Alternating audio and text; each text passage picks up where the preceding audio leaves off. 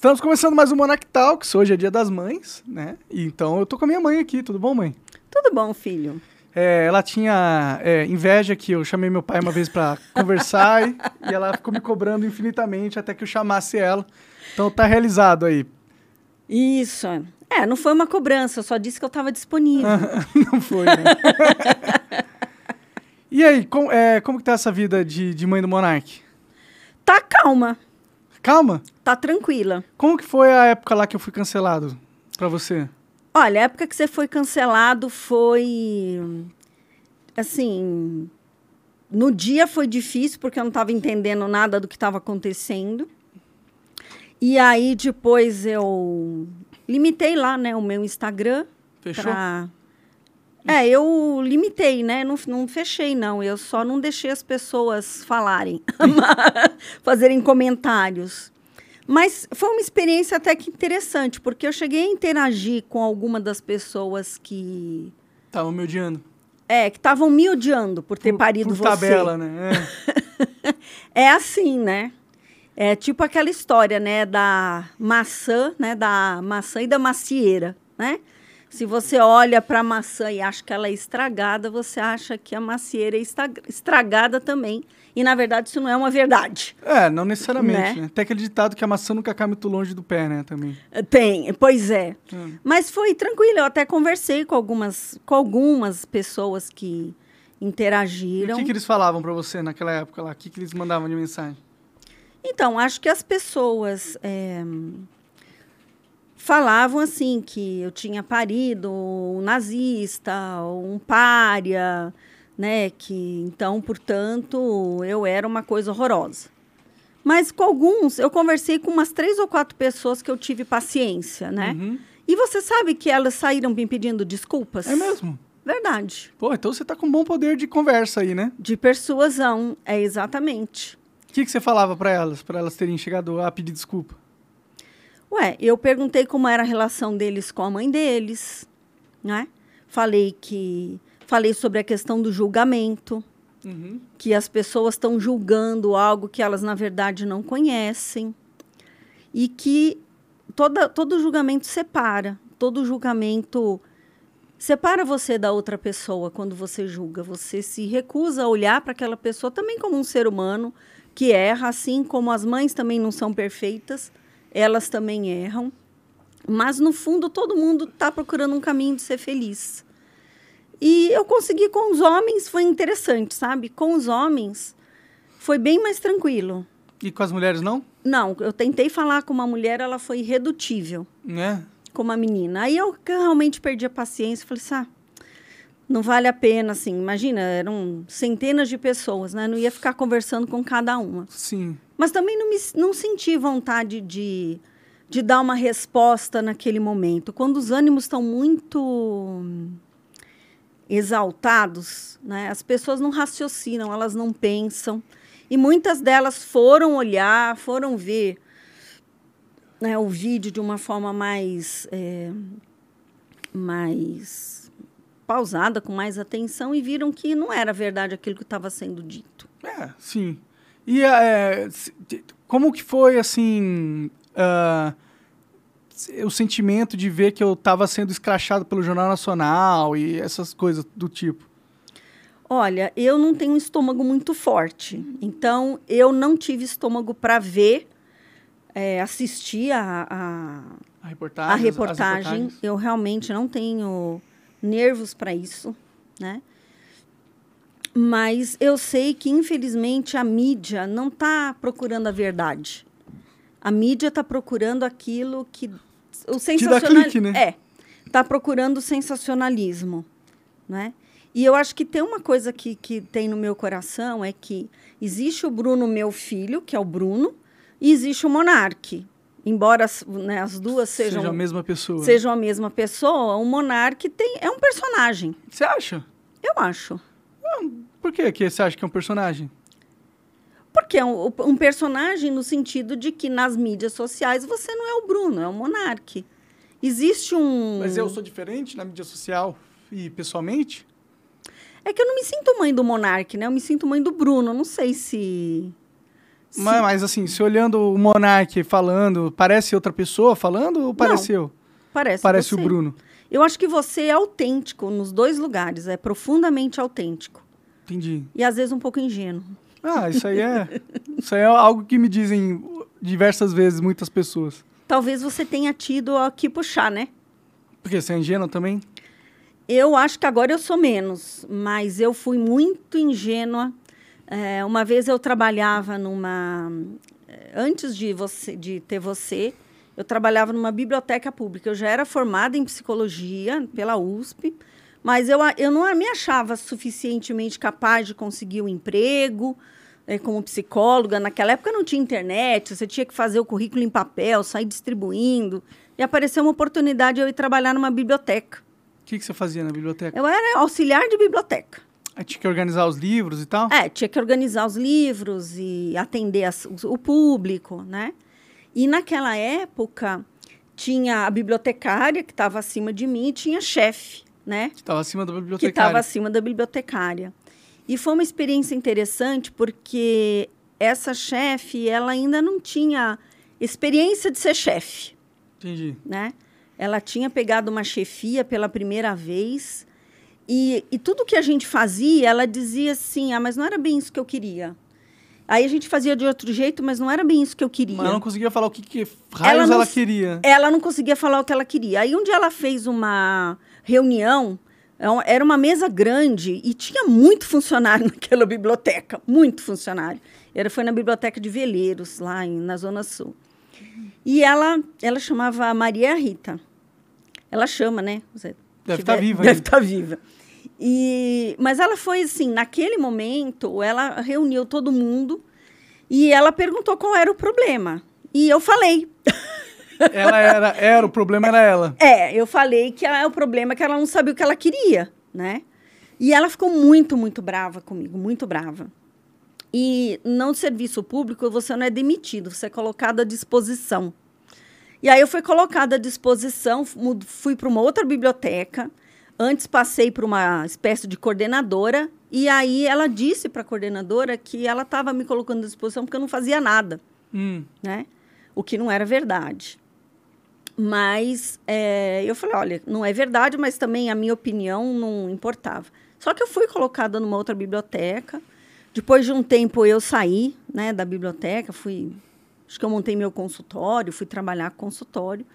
E foi interessante porque dois anos depois ela me ligou, ela me encontrou, encontrou no número do consultório e ela me pediu desculpas. Foi na época da Irundina, hum, que a Irundina assumiu o governo, e naquela época a Irundina eh, pediu para que as pessoas escolhessem o chefe da biblioteca. hum. Tipo, ela fez uma Uma democracia Uma dentro da biblioteca. dentro né? da biblioteca. E eu não estava mais lá, mas provavelmente ela deve ter perdido o cargo, Imagino. né? E ela me ligou e falou assim, Lívia, você tinha razão. Eu não sabia o que eu queria. tipo isso, né? Assim, o que, que ela tinha um, um, um problema. Então, eu acho que foi uma ingenuidade minha, porque eu falei realmente o que eu pensava naquela. Né? Falei a, ver, a, a minha verdade, e isso fez com que eu fosse colocada para fora daquele serviço. Sim. Né? Mas não era uma mentira que eu, que eu tinha falado. Então, eu tive esse reconhecimento Que é melhor não falar a verdade às vezes. eu tive o reconhecimento de que, de que eu estava certa, Sim. né? Mas eu passei por uma situação, assim, é uma humilhação, né? Você chegar numa, che num- numa coordenação e dizerem que você não faz nada, É, né? Não é uma coisa agradável de, de você passar. com certeza. Então, acho que a ingenuidade faz parte. A gente vai aprendendo que tem coisas que a gente Mas é ser ingênuo ou ser correto isso? Eu não sei, tipo... Talvez você pudesse ter falado de uma outra forma. É. É, tu- tudo tem a forma de você falar, É, né? bom, isso é verdade. né? E, e acho que é uma característica minha, e talvez sua também, né? Não sei, de ter uma comunicação muito direta. Então, a, a comunicação direta, ela às vezes machuca as pessoas Sim. e te coloca em situações difíceis. Né? Agora, tem pessoas que naturalmente têm uma comunicação mais soft. É, mais politicagem, né? mais política, que dá umas rodeadas. Então a gente vai aprendendo com a vida. A ser mais político? É, a ser mais político. Mas assim, eu acho que tudo depende se você quer bancar aquilo ou não. Sabe? Acho que a, a maturidade ensina que tem brigas ou guerras, se você quiser, né? Ou ideias que vale a pena você lutar. Você fala, não, por essa, essa guerra eu vou comprar, essa briga eu vou entrar. E outras que não valem. Entendeu? Então, acho que é, uma questão de sabedoria. O que, que você vai né, bancar e o que você não vai bancar. E poder fazer essas escolhas. Né? Muitas vezes a comunicação direta não te dá a possibilidade de escolher. Porque meio que é papum, né? Você bateu, levou, né? Você fala. É.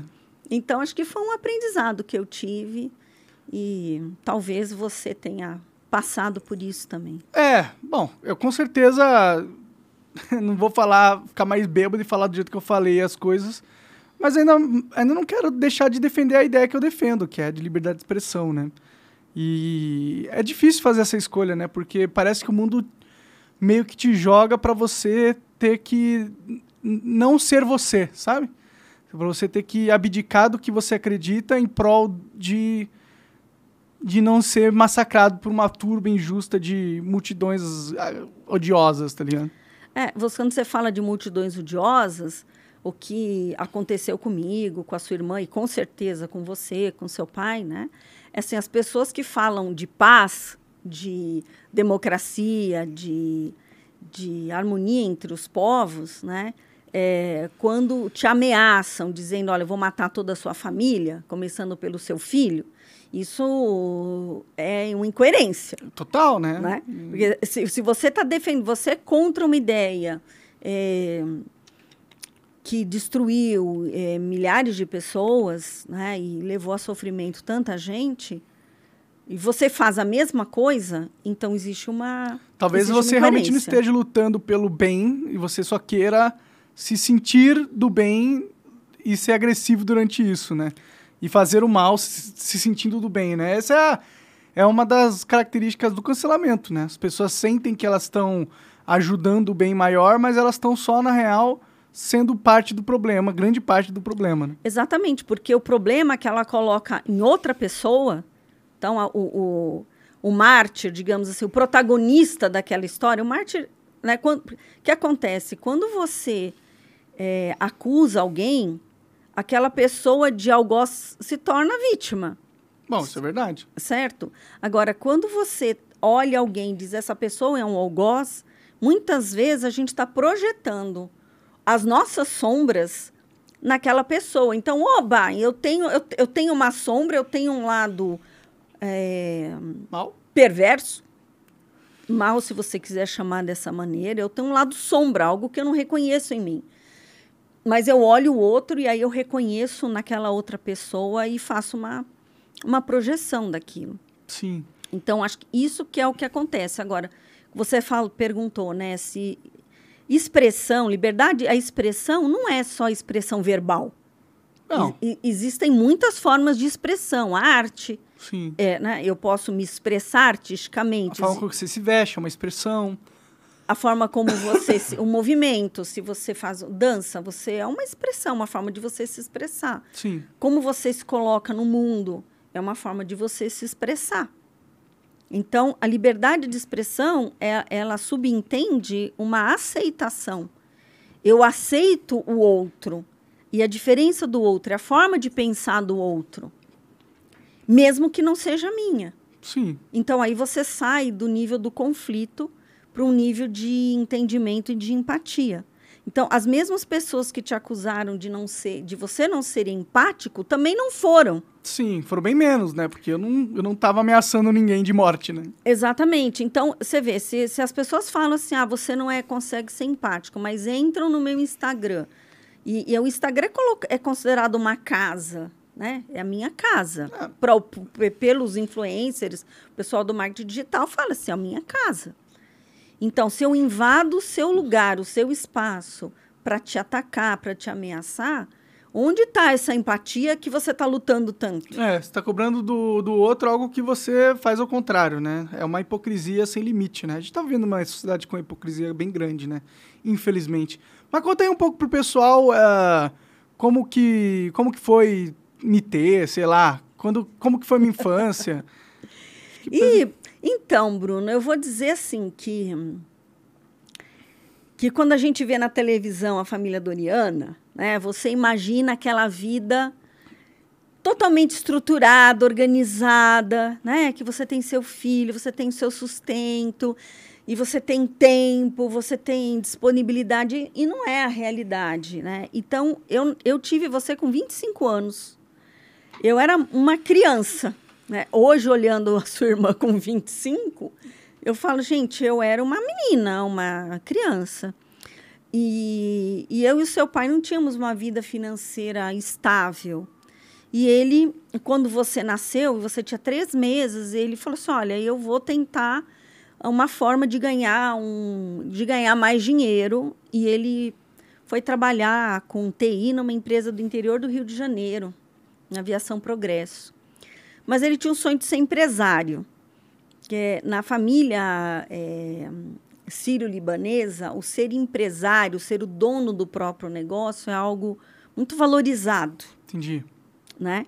Então, acho que o seu pai tinha esse sonho de ter o um negócio dele. E ele foi para o interior do Rio de Janeiro e passou dificuldade. Ele alugou uma sala para a gente montar a empresa e tinha que tomar banho, não tinha nem chuveiro, sabe? Era, na goteira do banheiro, dormir no chão. E foi um. A empresa do que que ele estava abrindo lá? Ele abriu uma empresa de informática, de desenvolvimento de sistemas. Isso há 30 anos atrás, né? Na época que a informática era algo raro, assim, né? É, a informática que... era um feto ainda, não tinha nem nascido. Sim. Né? E aí eu e ele foi para lá e falou: não, eu vou ficar 15 dias. Imagina, assim, a ideia era informatizar uma empresa de ônibus em 15 dias, é né? uma aviação. Uhum. É, hoje eu sei que isso é uma loucura, mas na época eu não entendia nada de informática, né?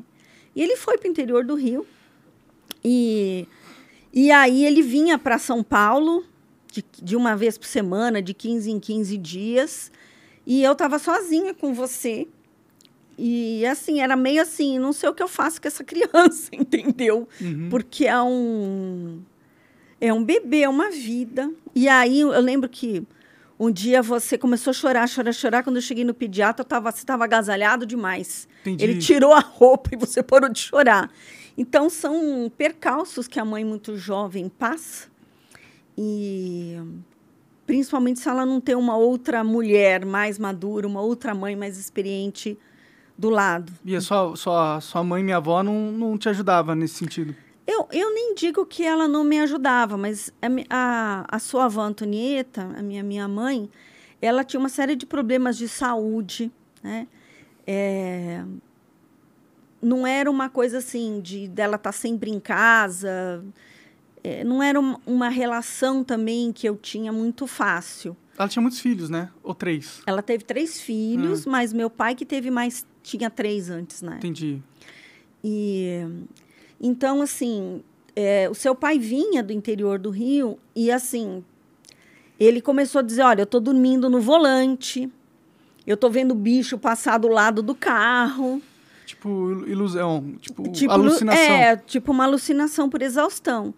E aí eu tive que fazer uma escolha.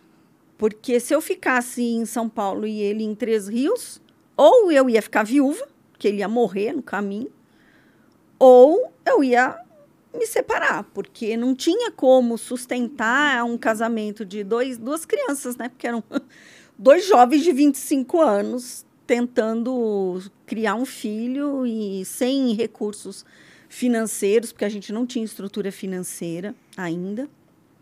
O apartamento que eu morava, meu pai que deu, né? E seu pai também tinha um imóvel, enfim. E aí eu escolhi. Falei, eu vou embora. Aí você foi para Três Rios, eu que é fui é onde... pra, eu fui para Três Rios, onde ele tinha montado essa empresa, mas seu pai também não tinha nenhuma experiência como empresário. Então foi uma situação engraçada porque Ele falou: olha, Lívia, formulário contínuo, naquela época, é, era formulário contínuo, que eram umas caixas assim de papel e você punha na impressora e era aquela impressora que existia. E ele falou assim, Lívia, formulário contínuo aqui é muito caro, mas eu vou buscar em São Paulo. Então ele comprou uma carretinha Hum, e ele vinha aqui em São Paulo, buscava e vendia lá, entendi. entendeu? Por um preço mais baixo que o do concorrente. Pode crer. Só que o que aconteceu foi que ele usou o dinheiro para pagar as contas. E aí chegou uma hora que não conseguia pagar a duplicata dos. Pra comprar mais material. para comprar mais material. Então, nesse momento, foi que eu tive que. Eu fui para Três Rios, eu fui trabalhar na empresa para organizar enquanto ele trabalhava lá na empresa de ônibus. Que ele tinha um emprego lá também, né? Que ele tinha uma ti- empresa e tava trabalhando E estava como trabalhando. funcionário numa empresa de ônibus. É, era tipo um PJ, né? Ele não era Hum, funcionário. Tá, entendi, entendi. Era um Era tipo um PJ. Aham. Então foram anos assim muito muito difíceis que a gente passou lá, mas por algum motivo algo a gente tinha que aprender naquele lugar, Uhum. né? Então foi isso assim, foram foi assim, não não saber ser empreendedor, não saber ser empresário, você muito pequenininho, lá Três Rios é uma cidade muito poluída, É mesmo? Porque por causa da linha do trem. Hum, Então, o primeiro lugar que a gente foi morar foi um apartamento atrás das linhas do, de trem. entendi. Era barulheira toda hora também. Era barulhento e tinha um pó preto.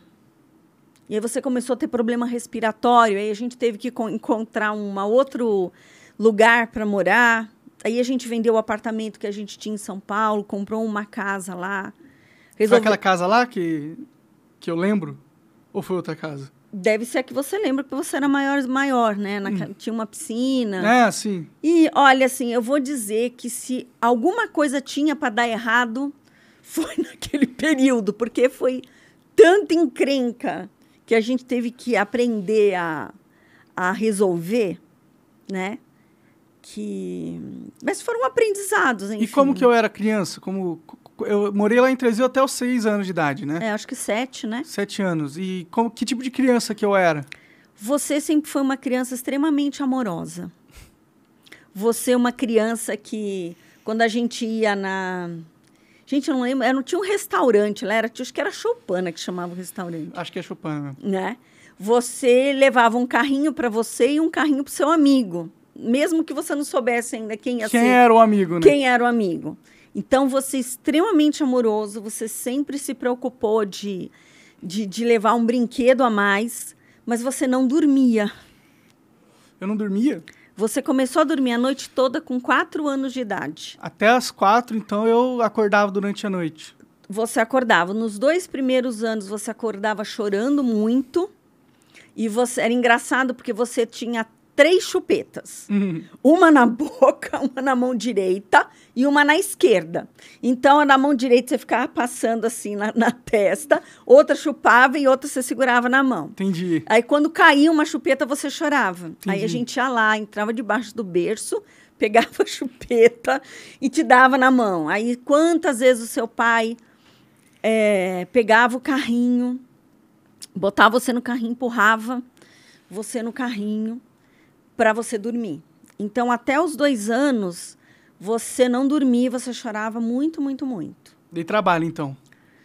você deu. Aí, com dois anos de idade, é, você começou a falar. Então, você falava assim, mãe, olha o bicho, olha o bicho. E você tinha a sensação de que você via bichos no seu quarto. E aí, é, você leva no pediatra, ele diz, ah, você deve estar vendo, ele deve estar vendo filmes de terror. Por isso que ele está vendo bichos. Ele só tem um problema, nós não temos televisão. então, ele não está vendo isso na televisão. E aí, é, naquela época, eu era espírita. Hoje em dia, eu tô com um problema ainda, que eu não sei se eu sou ainda espírita. Você tá agnóstica. Assim, eu acredito em muitas coisas da doutrina espírita, mas eu não frequento mais centro espírita. Então, eu não diria que eu sou espí- uma espírita raiz como eu fui muito tempo. Uhum. Mas eu fui buscar ajuda no centro espírita e, coincidência ou não, é, conforme eu ia indo nas reuniões, você foi acalmando, você foi acalmando. E durante dois anos, assim, se faltava uma, duas semanas, você voltava a chorar. Pode ser emocional, psicológico, transferência, aí cada um acredita no que quiser, não é? Mas para mim foi assim, assim. E com dois anos, a gente fez uma viagem para São Paulo é, para ver a sua avó Márcia, sua avó Antonieta, né, para visitar elas. E, e quando a gente voltou, eu esqueci a mamadeira em São Paulo. Cheguei lá, no, não tinha mamadeira. E você mamava à noite, né? Você acordava chorando, mãe, eu quero leite. Eu lembro disso. e aí eu levantava, esquentava, te dava mamadeira e você tomava no berço. E aí você punha a mamadeira do lado na frestinha do berço. Uhum. Você colocava, você encaixava. não jogava, você encaixava. Olha, era uma organização. O que, que, aconteceu com ela? Né? aconteceu? Você perdeu esse dom. você encaixava uma madeira e voltava a dormir. Mas com quatro anos a gente fez essa viagem e na volta eu falei, filho, esqueci a mamadeira em São Paulo, não tem mamadeira. E eu te dei o leite para beber no copo. Uhum. Eu fiz o leite, dei o leite no copo. Você nunca mais acordou. Por causa da, de, de, ter aprendido a tomar o leite no copo? Ah, você sabia tomar leite no copo, mas depois daquela noite que eu não te dei a mamadeira, você pegou e não acordou nunca mais. Ah, que bom.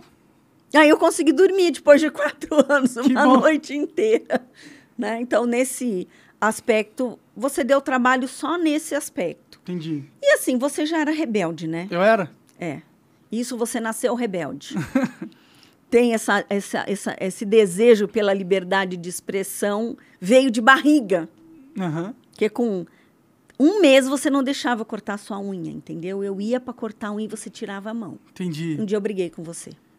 Por causa que eu não deixava. Porque com, com não... um ano de idade, um mês de idade. Com um mês. Você acredita? Ó, como eu era retardada. Gente do céu. Quando você olha para trás, você fala, mas você fez cada merda na vida. Mas eu fiquei nervosa aquele dia, porque eu não conseguia cortar sua unha. E aí você se arranhava, né? Que a criança com a unha comprida se arranha, se machuca. Sim, sim. E, então, acho que essa personalidade você trouxe desde criança, assim, uma personalidade de eu faço o que eu quero, na hora que eu quero, do jeito que eu quero. Isso eu digo que você nasceu assim, entendeu? E aí, com, é, eu, você colocaram ele numa escola, né? Eu lembro. Eu tinha. Quantos anos eu tinha quando vocês colocaram na Nossa Senhora de, de Fátima? Fátima? É. E eu acho que devia ser com dois, três anos. É. é. E aí era tranquilo? Como que era na escola? Como você que era, era a escola? Tranquila. Eu não lembro muita coisa, para ser sincero. Ah, você sempre foi uma criança tranquila. Aí você fez um amiguinho que era o Tomás. Uhum, lembro dele. Né? E, aliás, ele segue você. Ah, é? Um abraço aí, Tomás. E tem a tia Lídia também. A tia Lídia. E o Thiago, né? Só que o Thiago era um pouco mais velho. Ah, é verdade, você. verdade. O Thiago mora em São Paulo hoje. Ah, legal. E, e aí eu acabei, por conta da sua amizade com o Tomás, eu acabei fazendo amizade com a Lídia. E nós somos amigas até hoje. Ela mora nos Estados Unidos, em Tulsa. Legal. E ela vai estar no Brasil agora Acho que nos próximos meses ela vai estar aqui. Aí vocês vão se reencontrar. É, e ela quer muito ver você, quem sabe ah, a gente... claro, traz ela aí, a gente mostra tudo aqui para ela. Né? E ela gosta muito de você, ora muito por você. A Lídia é muito católica, assim, uma pessoa muito fervorosa. E ela lembra de você pequenininho, né? Então, eu acredito que essa essa criança, ela existe dentro da gente, né? A criança amorosa, a criança é, conectada. Mas a vida, infelizmente, não, não é aquela coisa doriana, né? Então, a gente vai passando por dificuldades e, em alguns momentos, os filhos... Desandam. Entram ia, nas drogas. Eu ia dizer que se desconectam de alguma coisa de pai, de mãe. Mas depois chega uma hora que encontra o caminho de volta. A gente sempre encontra. Pode crer. E foi com sete anos, então, que a gente voltou para São Paulo, né? A gente voltou para São Paulo quando a sua avó Márcia faleceu? A mãe do, a avó do, a mãe do seu pai. Sim. E aí a gente tinha um lugar para ficar lá em Três Rios, a empresa O seu pai não tá, ele estava na Progresso, mas não do jeito que era antes. A Procid, que era empresa de nossa nossa empresa, né, de informática não estava mais dando resultado. E aí a gente escolheu voltar para São Paulo. Porque São Paulo é São Paulo, né? Até você voltou para São Paulo. É, infelizmente aqui tem tudo, né? Aqui tem todas as oportunidades de negócio e para o podcast é importante, né? Tem mais acesso a, a, convidados e tal. A pessoas, então. E aí a gente voltou para São Paulo e assim a gente voltou. A sua avó Antonieta, né? Minha mãe teve um AVC e ela ficou um ano, né? Nesse estado semi-vegetativo. Foi piorando, ela foi tendo, ela tinha um problema no coração. A sua avó Márcia também tinha um problema no coração. Pois é, né? Eu As duas. Eu fiz uns exames ali, eu, eu tenho uns negócios no coração também, eu olhei. É, então é bom cuidar. É, parar de usar tanta droga, né? é, e assim, engraçado que o uso de drogas não é algo que a sua família, tanto é, de mãe, de pai... Tinha problemas. Tenha. Né? Mas hum. você sabe o que eu acho, Bruno? Hum. Eu acho que esse... esse você começou a usar drogas depois que você saiu de casa. Sim. Né? Por conta de companhias. E eu acho que, às vezes, a gente vai procurar nas drogas alguma coisa que a gente não... Uma, algo que a gente não está encontrando dentro da gente. É como se fosse um vazio que a gente tenta preencher, mas esse vazio só pode ser preenchido pela gente, né? Num caminho de volta para essa casa interna. Uhum. Pelo menos é o que eu, como psicóloga, ensino para os meus clientes, né? Eu sei que se né, a gente não é psicóloga do filho, nunca vai ser. É. Não, dá, é difícil, não dá né? Certo. Separar as, as emoções do, do do, da parada racional de ser um psicólogo, né? Tanto que o psicólogo não pode tratar parente e tal, né? Tipo, tem essa regra aí no... É, eticamente, não. Sim. Porque justamente, se você não sabe separar, né? Você precisa ter um, um, Você não pode se apegar ao seu, ao seu paciente, porque talvez você não dê as melhores dicas para ele, porque você tá com um viés uh, emocional por ser parente, né? Mas você sabe o que eu penso? Que você sempre vai ter um viés é, essa existe lá na psicanálise uma ideia da, de neutralidade, né? Você tem que ser neutra, como se fosse uma prancha em branco, para que o seu cliente projete em você aquilo que ele quiser, uhum. né? o que ele necessitar projetar. Mas nenhum ser humano realmente é uma prancha em branco. É, não é, né? Não é, é o que a gente é. A gente é bem complexo e e a gente tem várias, várias pinturas, várias cores dentro da nossa, do nosso jeito de ser, né? Mas buscar essa neutralidade é, é a gente chama isso de presença terapêutica. Às vezes, muito mais importante do que aquilo que você fala para o paciente, de, um, de uma intervenção, de uma interpretação, o que importa para a cura é uma presença, é você estar lá totalmente presente. E nesse sentido, sim, existe uma neutralidade. Mas você é a sua ferramenta de trabalho, suas experiências, o seu conhecimento. Então, qualquer coisa que eu fale para você vai passar por tudo isso, por, uhum. quem, por, por quem eu sou, pelas histórias pelas quais eu passei, por aquilo que eu estudei, pelo aquilo que eu vivi. Sim. É. Mas a gente busca, através do aterramento, uma, uma neutralidade, estar presente para o outro. E aí, quando eu mais velho, como que eu era, assim, já com sete anos? Que tipo de pessoa eu era? Olha, acho que conforme você foi ficando mais velho, você foi ficando mais introvertido. Entendi. Então eu era mais extrovertido quando criancinha. Você era mais extrovertido. Só que. É, eu acho que você nunca foi uma criança, talvez na escola, é, de ser, como é que a gente fala? Aquela. Como é que é que fala? Não sei. Tipo, o... centro da atenção, não? Fala mais alto, Thaís. É popular. Nunca fui popular na escola? É. Acho que essa coisa do. Eu também nunca fui popular. Né? Você, sabe, você não era criança popular. Então, teve uma vez que você fez um aniversário. Eu falei, você convidou todo mundo, a gente arrumou a festinha, não apareceu ninguém. Pois é, né? Eu lembro, mas isso aí já estava em São Paulo, né? Já estava em São Paulo. Então, a, talvez, né, essa coisa do, de não, não, de por algum motivo, eu acho que você sempre teve essa característica mais introvertida. De ser mais na, na sua, não... De ser mais na sua e nunca.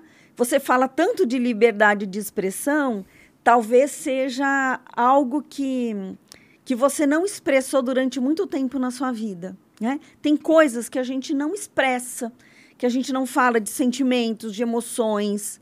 Então, pode ser que algumas coisas não tenham sido expressas ao longo da, do seu caminho. Da minha infância. Da sua inf... É, acho que mais no período de adolescência. Que tipo de adolescente eu era? O, ca... o caseiro. Caseiro. eu nunca tive que buscar você em festa de madrugada. Ah, teve uma festa, sim, mas.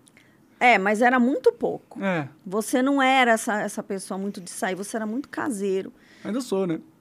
É, ainda é. Então, acho que teve essa, essa coisa de, às vezes, calar e guardar coisas que, que ficam, né? Tudo que a gente guarda vai, machu tem... vai machucando a gente de alguma maneira, né? Você não tem a oportunidade de lidar né, com essas paradas, né? E, e, e na, na escola eu era popular né, quando eu era adolescente? Não, como que eu era? Eu acho que você não era da turma dos populares, não, viu? Suspeito. Teve problema comigo de briga, essas coisas? Não, não. Não, a gente nunca teve problema de briga. É, as questões mais, eu acho que você deve ter um déficit de atenção. Ah, isso é com certeza. Né? Só que eu levei você para fazer avaliação com psicopedagoga e naquela época não se tinha os recursos que tem hoje. Hum. Né? Hoje a gente tem recursos de, de avaliação, tem a neuropsicologia que avançou demais. E, e você consegue diagnosticar um déficit de atenção, que normalmente se trata com medicação, né? Só que também a medicação outro, um outro problema. Eu, eu né? comecei a tomar um remédio lá, mas eu não quis tomar, né? Lembro que você me levou para tomar. Era uns. Era Ritalina aquilo? Que porra que era aquela? E não lembro. Mas eu te levei quando você era adolescente. Você teve uma época, Bruno, que você vestia tudo de preto uhum. um moletom preto e ainda você botava o capuz no rosto, como se você quisesse sumir lá dentro, entendeu? E acho que foi na época que eu levei você, levei na psicopedagoga, no psiquiatra, aí só que você já era adolescente. Quantos anos isso? Uns 13, 14? É, mais ou menos, 15 anos. Só que mesmo a Ritalina hoje, para crianças com déficit de atenção, tem efeitos colaterais. Então, a ritalina só funciona enquanto a criança toma. Muitas vezes a criança fica meio. Meio grog? Meio grog. Eu lembro que eu tomei uma vez só, não foi? Eu não lembro de ter tomado mais do que uma vez. É porque o, a medicação tem efeito colateral. Leva umas duas, três semanas para o organismo. Se adequar. Se adequar, né? Àquela medicação.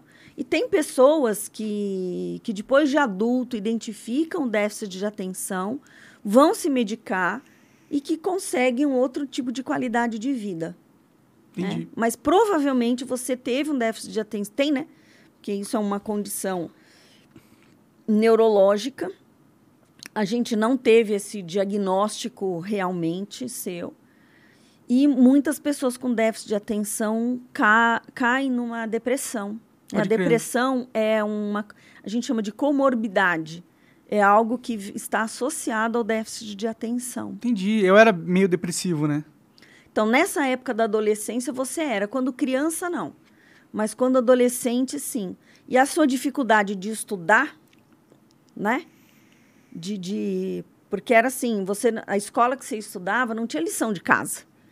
Ah, talvez tenha sido ruim. Era o Montessori, né? É, uma escola montessoriana. Se Aí eu achava ótimo, na real. Ter que, ter que é, mas as poucas tarefas que você tinha em casa, você não fazia. Sim. Né? E aí eram as questões... Eu sempre fui muito bagunceiro, né? Eu não ajudava muito em casa, né? É, eu acho que você sempre teve, assim... Quando você pega uma ideia, como é que eu vou dizer assim? Uma bandeira, né? Quando você tem uma ideia que é uma bandeira realmente nem Cristo na Terra faz você mudar de ideia. É difícil, né? É Cabeça dura. Eu dei muito tra... que, que tipo de trabalho eu dei? Eu dei alguma vez? Teve alguma. Bom, eu já me machuquei muito, né? Eu gostava muito de me machucar, né? Então, é, não acho que você gostava de se machucar, mas. Não, é... não tô, tô, tô brincando, mas eu me machucava bastante. Eu sempre É. fui meio estabanado, né? Não, então, quando você era pequeno, lá em Três Rios era um calor infernal, né? E eu deixei você na banheira. É, brincando na banheira. E aí você resolveu fazer, acho que o número dois. Uhum. E naquela época você puxava a descarga. Eu acho que foi a última vez que você apertou a descarga na Talvez vida. seja por isso que eu não Por descarga, isso, hein? é. Será que é um trauma? Eu acho que é um trauma, Pode porque ser, você subiu na privada e foi dar a descarga e você caiu. Caí e bati a cabeça na pia. a cabeça na- a no cabeça. bidê. Foi no bidê? Achei que tinha sido na pia. Acho que foi no bidê. Você caiu, bateu a cabeça, enfim, né? É. Depois, o outro corte que você teve foi indo buscar uma latinha de Coca-Cola. Eu estava grávida da Thaís. Sim. E você puxou a latinha e bateu aqui no queixo. Fez um cortezinho, né? E teve uma vez, acho que você caiu de uma gangorra, alguma coisa é, assim. eu tava você- brincando com um amiguinho na gangorra, eu fui inventar de dar a mão, e aí ele foi descer, ele desceu e eu tava lá em cima, eu desci junto. É, não, acho que foram esses os machucados, mas é coisa de... Teve na escola também, lá na. na é prima escola, né, que chamava. Né? Prima Você se machucou lá? É, o queixo. Eu bati no queixo num, no banco de, de cimento que tinha lá. Ixi. Eu- É, é verdade, porque você bateu duas vezes o queixo. é. Então eu machuquei já algumas vezes. É, mas é coisa de criança. É assim. normal, normal, faz parte. Agora, você não era uma, uma criança briguenta, que arrumava problema, que discutia. Não, você sempre assim. É, você sempre dividiu o que é seu. Aliás, né, falando de. de dividiu, eu vi um. um eu vi um corte de um podcast com uma vidente, né, falando de você. E eu achei impressionante, assim, a capacidade, assim, ela falou... Ela acertou, é. É ela a Vânia, acertou. né? Um negócio assim. Van- Vandinha. Vandinha, é. Aquele Planeta, Planeta Podcast. Pode crer. Ela acertou tudo que ela falou de você. Ela falou, ah, ele gosta de ficar na dele, mas ele gosta de dividir tudo. E é verdade, você... é, você tem um coração enorme. Sempre teve. Não.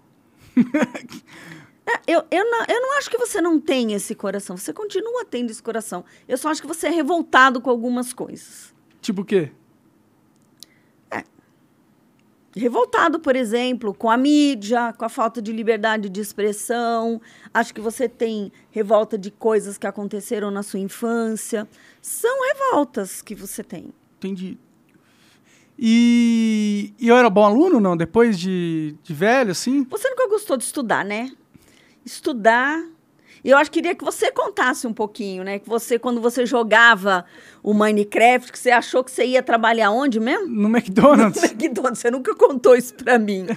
eu não contava, não contava que eu... Não, você não contava nada. Aliás, continua não contando, né? É, né? Eu sou meio, meio, meio interno tudo, né? As coisas É, na minha você, cabeça. você vai colocando tudo pra dentro. Sim. E ah, eu achava. né, Eu não era bom aluno, né? Eu até cheguei a, a sair. Eu não sei como que vocês deixaram, né? Eu agradeço, mas não sei como que vocês deixaram. Eu acho que no segundo ano do, do colegial, logo no comecinho, eu saí. Fiquei um ano sem, sem ir na escola, né? Não rolou uma parada dessa? Como que foi eu falando isso pra vocês? E qual foi? Que, tá, que Então, na verdade, cabeça? o seu pai intercedeu por você, né? Ah, é? Você não lembra? Ele veio em casa, a gente já não estava junto, e ele veio falar que você ia querer fazer o. Você foi pedir ajuda pro seu pai. Mas isso era na época do curso de teatro, é isso? Não. Não, foi antes, né? Que eu ia querer fazer o supletivo. É, é que você ia querer fazer supletivo. Porque, na verdade, você foi estudar numa escola muito longe da onde É, a gente era a FECAP, morava. né? Na FECAP, Aí eu tinha que pegar um ônibus, um metrô todo dia pra ir. né? E, enfim, foi uma época que eu sugeri pro seu pai de você ir morar com ele, mas não rolou. E, É, meu pai também não tava com uma casa muito grande na época, né? Não cabia.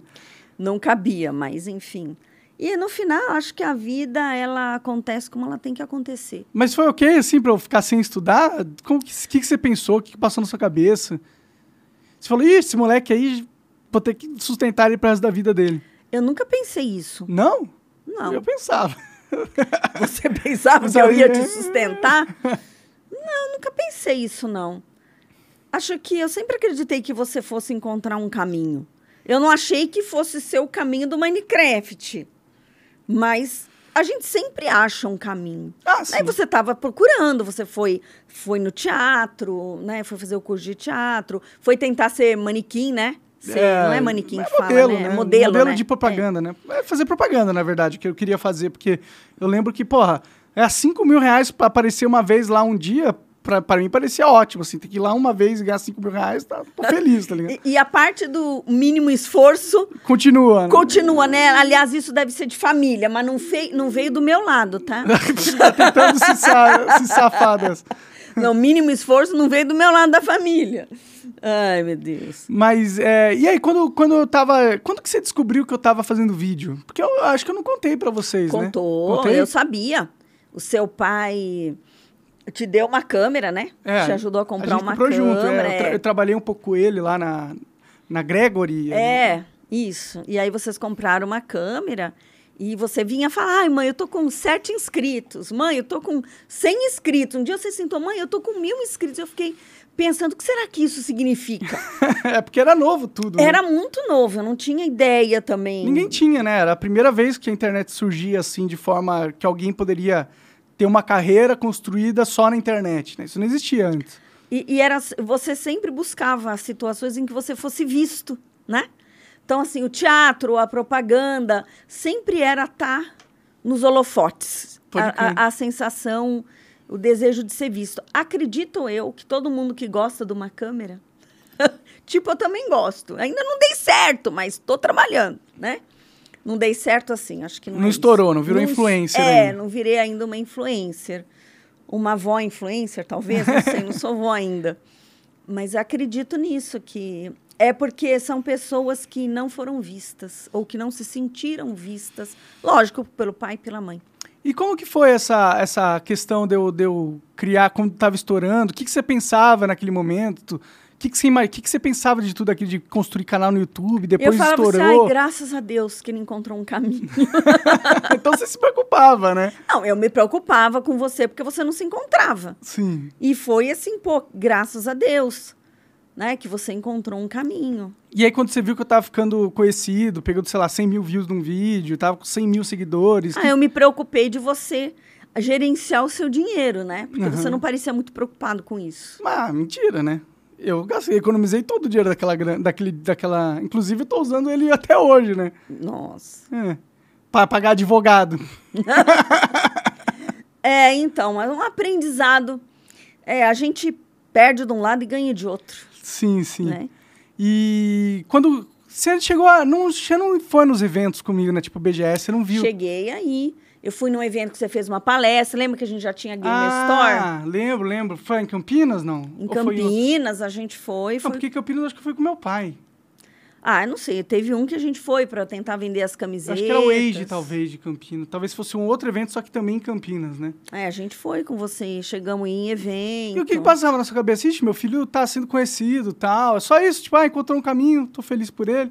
Só que eu lembro que uma época você queria que eu fizesse faculdade ainda, né? É, é, eu, a minha.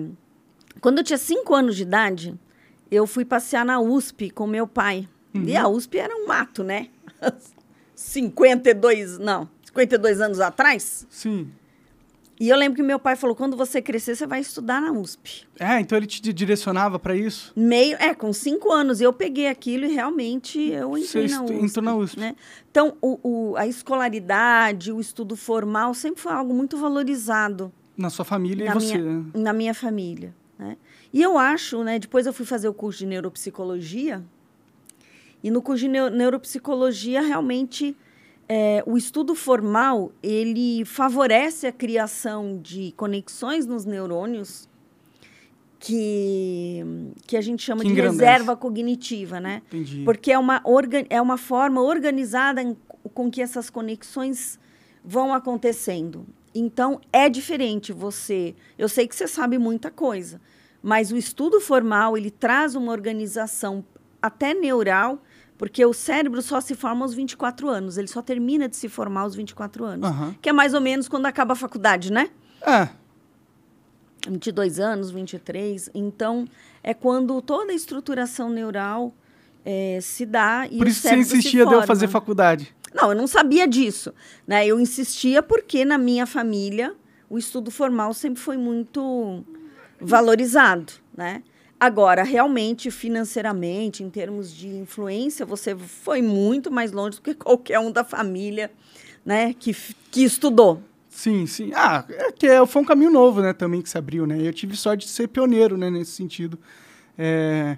E, a, e, na, e, na, fase que eu, que eu fali, o que, que se passava na sua cabeça? Quando que você faliu? Ah, em 2015, né? Então, naquela época, eu nunca me preocupei. Eu sempre pensei assim, um prato de comida eu sempre vou ter para dar. É. eu sempre pensei assim. Então, eu realmente nunca me preocupei com a questão de você ter dinheiro, de você não ter. Eu acho que a maior preocupação de uma mãe, né, e hoje é dia das mães, é ter uma conexão saudável com os filhos. Acho que essa é a maior preocupação de uma mãe. E eu fiquei bem afastado naquela época de vocês, né? Do meu pai também, de todo mundo, na real, né? Porque eu tava em Curitiba, eu tava longe, né? E aí a gente só se via duas vezes por ano, por aí, né? É, você não recebe, respondia mensagem. Bom, isso é até hoje, né? É, melhorou um pouquinho, vai. Agora você atende o telefone. Quando depois que você saiu do Flow, tá mais fácil falar com você. Mas foi isso. Acho que é, tinha uma preocupação grande por ver que você estava num processo de depressão. A gente chegou aí lá, né? Enquanto você estava com a primeira namorada, não, mas quando você estava já com a segunda, eu fiquei bem preocupada. Por que, que você ficou preocupada? Porque a gente abriu a geladeira e viu o que tinha lá dentro. Tava né? tudo estragado. Um monte de comida estragada. Eu falei, Senhor Jesus, será que eu tô tão assim, né? Eu, eu sou da época que a mulher cuidava, né? De, do mínimo, né? Não tô dizendo que na minha geladeira nunca estrague nada. Às vezes, às vezes estraga, mas assim, era um era quase um abandono, né? E isso me, me preocupou. Mas eu não sei, é, você é 50% sua mãe, 50% seu pai, lógico, né? Como DNA. E por algum motivo, que talvez seja por isso, né, de ser nosso filho, eu realmente acredito em você. Eu realmente acredito que você se você falir, você vai levantar e dar a volta por cima. Aliás, os grandes empresários faliram várias vezes. Bom, então nessa eu tô, só não virei um grande empresário, mas falir eu já fali várias vezes. então, agora é a hora de aprender com os erros, né? Porque a grande grande X da vida é eu erro, mas eu aprendo com aquilo que, que me levou. Acho que erro não existe, mas aquilo que me levou a não ter a qualidade de vida e ter a vida que eu quero. Sim.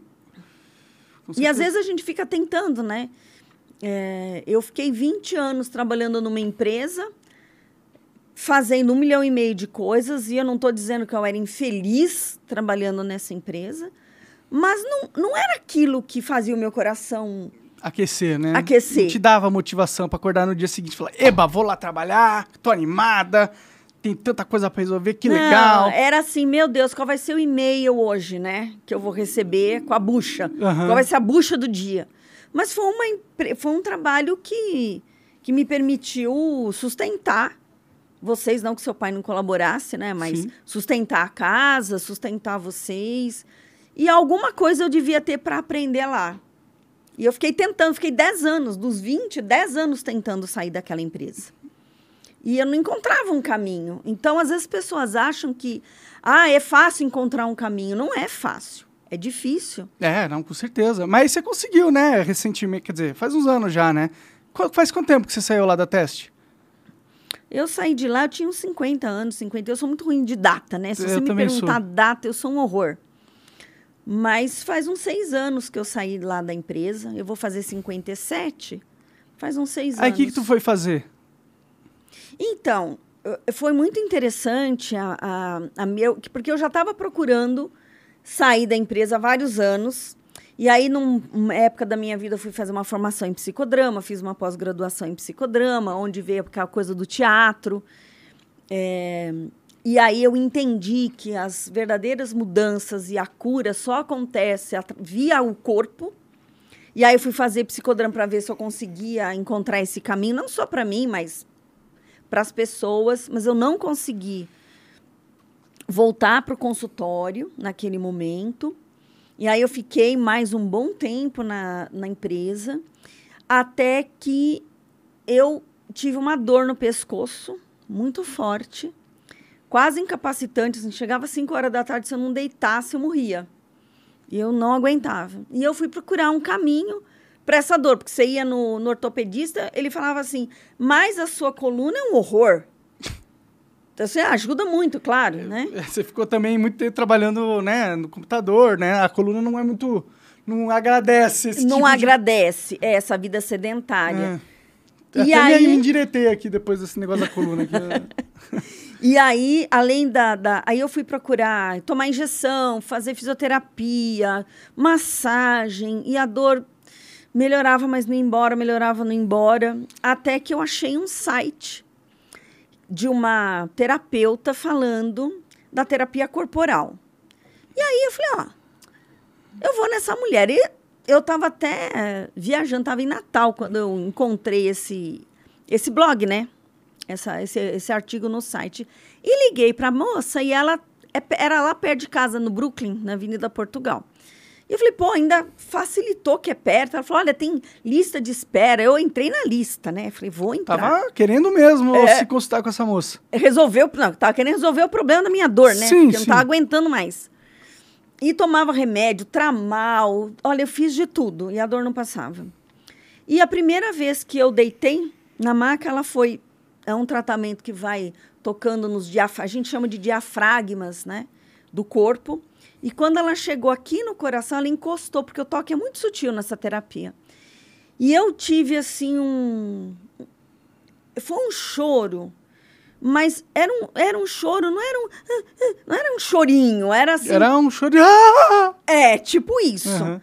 E eu levei um susto, porque eu falei, da onde veio isso, né? Esse choro.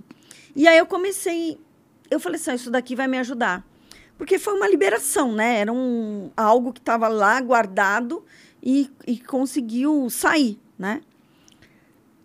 E eu acreditei naquilo e eu fui, comecei a me tratar e comecei a ver as mudanças que o meu corpo estava tendo. Meu corpo, meu comportamento, meu estado de espírito. Eu estava mais feliz, estava mais animada, estava conseguindo enfrentar as coisas com mais facilidade, embora eu tenha ido procurar para uma cura de uma dor física, não de questões emocionais. Só que eu fui vendo os resultados e eu falei assim: eu vou aprender a fazer isso daí. eu vou ser terapeuta disso. E o meu raciocínio na época foi assim: bom, eu tenho 50 anos, né? Não vou ter aposentadoria, se a minha aposentadoria vai ser de um salário mínimo. Então eu tenho que fazer alguma coisa que eu possa fazer até bem velhinha, Uhum, né? E nessa terapia você trabalha sentado, você não precisa ficar em pé, entendi. né? Não é massagem. Essa é crânio sacral Essa é a terapia crânio-sacral. E eu comecei a estudar terapia crânio-sacral e montei na sala de casa meu consultório. Uhum. Montei lá a maca, o, o, o Lucas, né, o meu marido, ajudou. E a gente montou lá uma maca e eu comecei a atender na sala de casa. E uma coisa tão en- engraçada é porque às vezes a porta da lavanderia estava fechada e ele teve que pular a janela várias vezes para entrar em casa, porque ficou trancado lá de fora.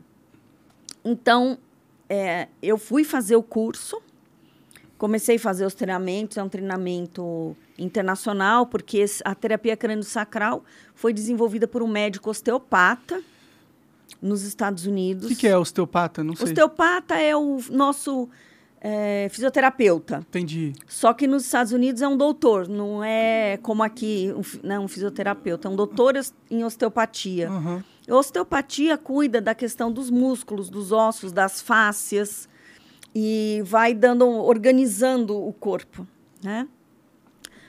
É, e ele desenvolveu esse, essa terapia a partir de um momento em que ele descobriu que a medula, né, que passa na, na nossa coluna, ela tinha um movimento. E numa, ele foi fazer uma cirurgia e ele descobriu que a medula se mexia.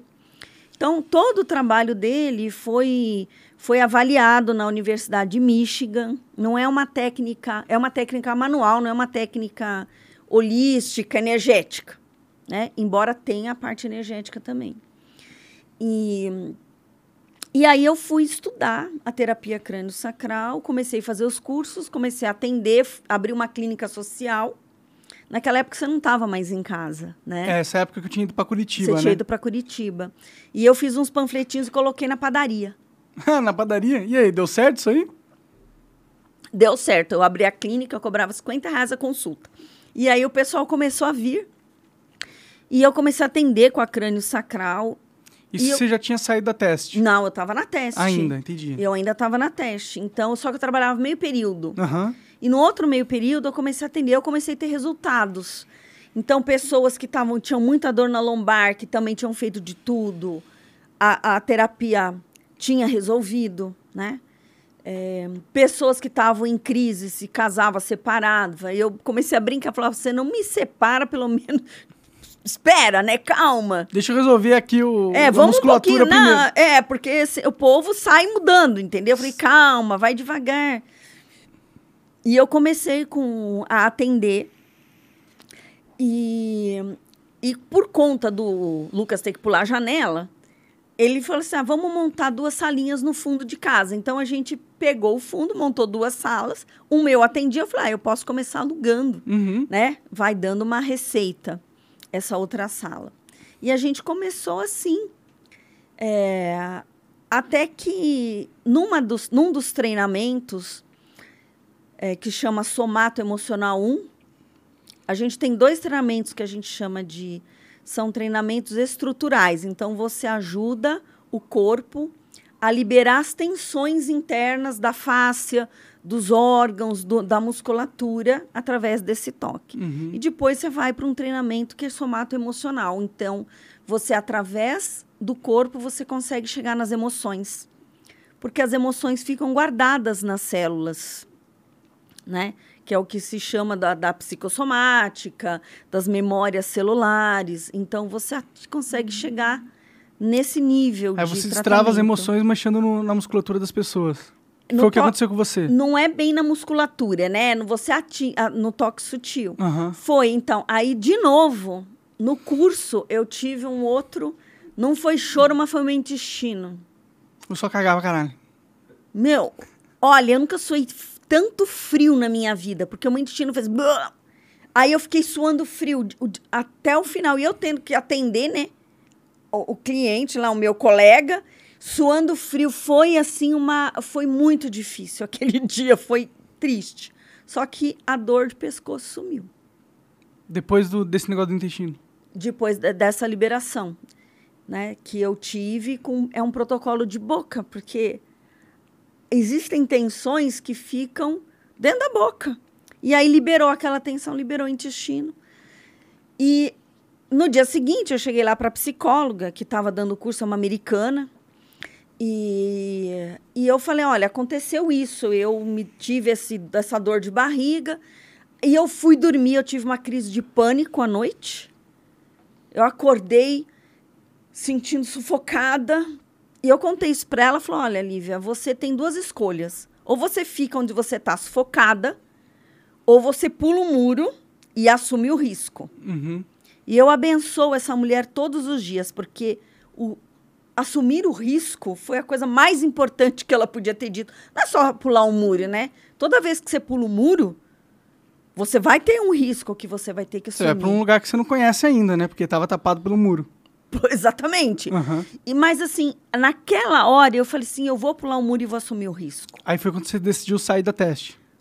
Eu não sabia ainda o que eu ia fazer, mas sim, eu decidi sair da teste.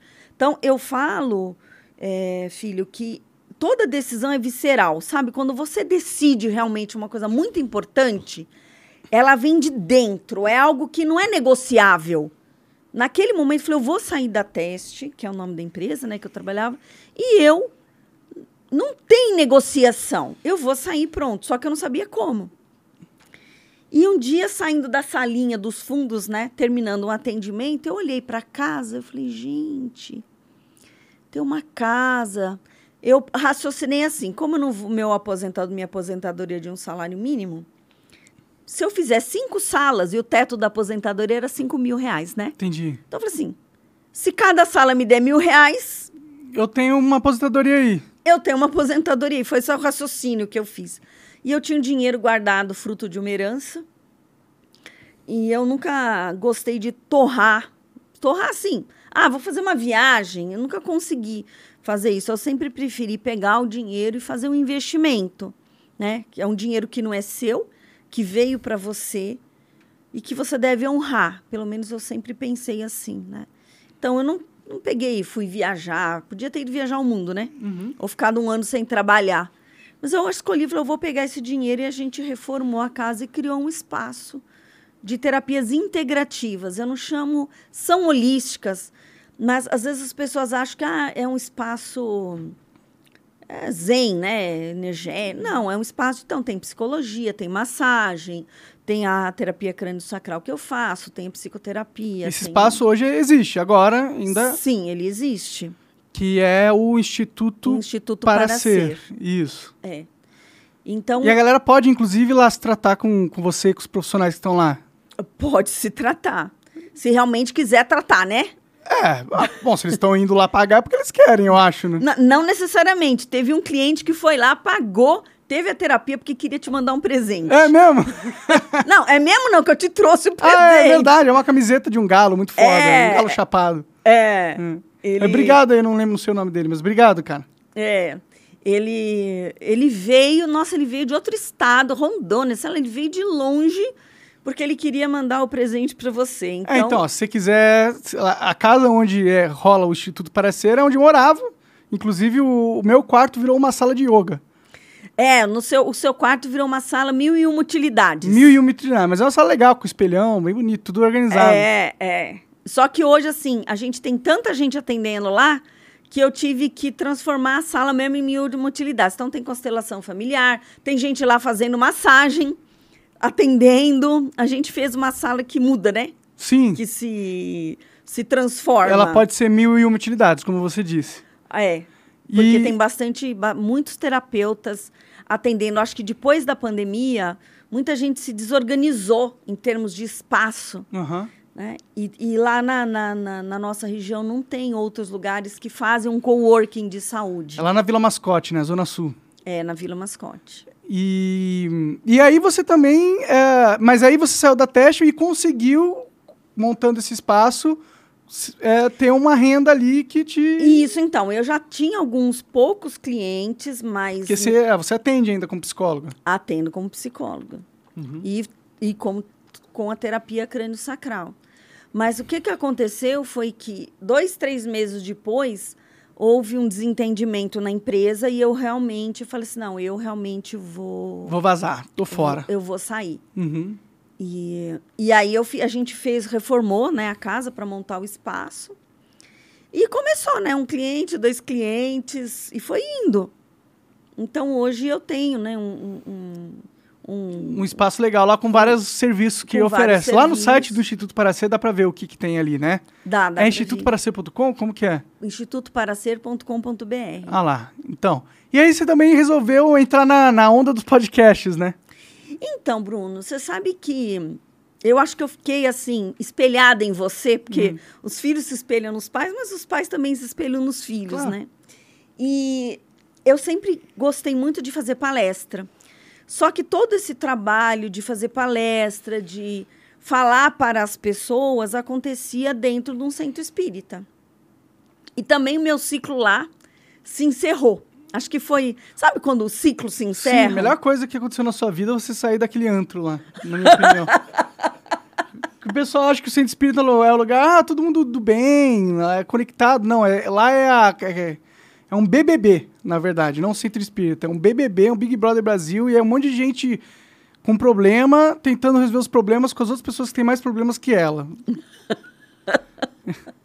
Olha, eu não posso discordar de você, mas não são todos os centros espíritas que são assim. Tem uns mais harmonizados, né? É, Mas assim. é que vira uma politicagem. O centro Vira. espírita fica uma politicagem do caralho, na real. Tipo, é todo mundo querendo ser o próximo presidente. É, presidente. Aí o cara, não, mas eh, você não pode fazer isso, não pode fazer aquilo, um monte de regra, um monte Toda de picuinha. organização religiosa passa pelas mesmas coisas. Você tem mais política do que o Vaticano faz? Ah, não. Política total, né? A Igreja Católica hoje em dia é um braço político do mundo, né? Entendeu? Então, sim, era um, era um mini, era um mundo. é, e hoje eu entendo que eu fui para lá numa lealdade ao meu pai, né? Que era o presidente do centro. que era o presidente do centro. E, E ele não me apoiou na. que eu quis ser presidente, ele não me apoiou. Ele disse, Lívia, isso daqui é um ninho de cobras. a melhor coisa que ele fez é não ter te apoiado, é. porque senão você estava lá até hoje e aí você estava maluca. E já. eu levei uma. Nossa, eu levei uma. Como é que fala? Uma surra de votos. Eu perdi assim assustadoramente. E acho que eu briguei um pouco com a espiritualidade, sabe? Nesse momento, uhum. houve uma certa mágoa. É que ali não era um lugar para você tratar a sua espiritualidade. Era um negócio que você gostava daquele. Você gostava dos, da politicagem que te colava lá dentro. E, e aquilo meio que era a sua família. Não família, mas tipo, é um ciclo de amigos que você tinha lá, sabe? Acho que eu concordo com você em parte. Acho que sim, é, eu gostava da, da coisa da. Não era da politicagem. Eu gostava da, de organizar aquilo de uma forma como eu acreditava. É Sim. como se você tivesse uma massa de um bolo que você fala, olha, eu posso pôr esse bolo numa forma de coração, numa forma redonda, numa quadrada. Eu acho que tinha um negócio de gerenciamento ali que é, você gostava. era uma coisa de gerenciamento. Ah. O único problema é que eu resolvi mudar a receita do bolo. E aí os clientes não gostaram. aí a, outra, o outro lado não gostou muito, né, da, da receita por uma crença minha de que você pode tem que estudar qualquer coisa que você queira, né? Não só espiritismo. Você pode estudar marketing digital, você pode estudar psicologia, neuropsicologia, qualquer coisa. Mas não adianta só você estudar. Você tem que fazer alguma coisa, você tem que executar, tem que transformar o seu conhecimento em algo a favor das pessoas. E tinha aquela coisa, não, você tem que ficar estudando eternamente. E acho que quando eu criei um Instituto para Ser, foi um pouco com esse olhar, não de ser um centro espírita, mas de ser um lugar onde ninguém fosse destruir aquilo que eu criasse.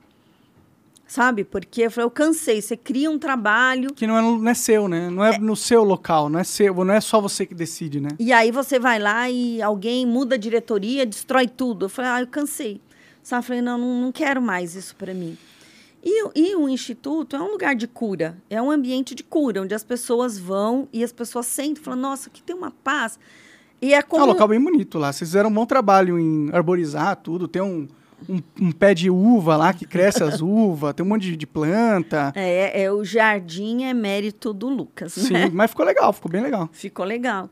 Então, a casa tá bem mais legal de quando eu morava lá, né? Esperaram eu sair para organizar Não, que você não quis ajudar a reformar, pode parar. Como não quis ajudar a reformar? Eu pedi uma vez para você me ajudar, falei, ah, me ajuda a pintar a casa, você negativo. Ah, não, mas eu ajudei de outras formas, né? Ah, ajudou de outras formas. Hum. Eu tô dizendo assim, quando a casa a gente morava Eu só lá... ajudava com esforço físico, agora se quiser dinheiro eu dou. É, não, mas você ajudou, você é um sócio investidor do Instituto para Ser. Sim, comprei é. uma banheira. Você comprou mais do que uma banheira, é. né? Você montou um mini spa. É. Né? é, tem um spazinho lá, é, né? É, tem um spa. E, enfim. Então, assim, a gente. O que, que você tinha me perguntado mesmo? Que você. Eu bom, tava na, na época que você foi pro podcast, né? Ah, por que, que eu queria ir pro podcast? Era isso que eu tava falando. Então, quando eu perdi a oportunidade de falar no Centro Espírita, né? De fazer palestra, eu falei, eu quero, eu quero passar uma mensagem. Eu acho que tem uma coisa dentro de mim. De uma, querer comunicar, De né? querer comunicar. Só que eu sabia comunicar a doutrina espírita. Uhum. E aí eu migrei, né? Transição de carreira total. Foi mesmo? Foi mesmo? Foi uma transição de carreira. E aí, hoje, o que eu quero comunicar é uma outra coisa. Uhum. Não desconectada da espiritualidade, porque essa sempre é uma, uma base que a gente tem, né? Da, da questão da, de você acreditar em Deus, de sentir que Deus é uma mão que te conduz, de você ter uma fé que te acalma, de, mesmo diante dos desafios da vida. Né? É, eu ainda eu tô assim nesse naquele momento, sabe, que você não está no limbo, mas você não ganhou ainda a expertise dessa nova comunicação que você quer fazer? Sim. Então, é difícil, viu? Eu tô pastando. Mas você criou a sala lá do, do podcast, é o Podset Studios, né?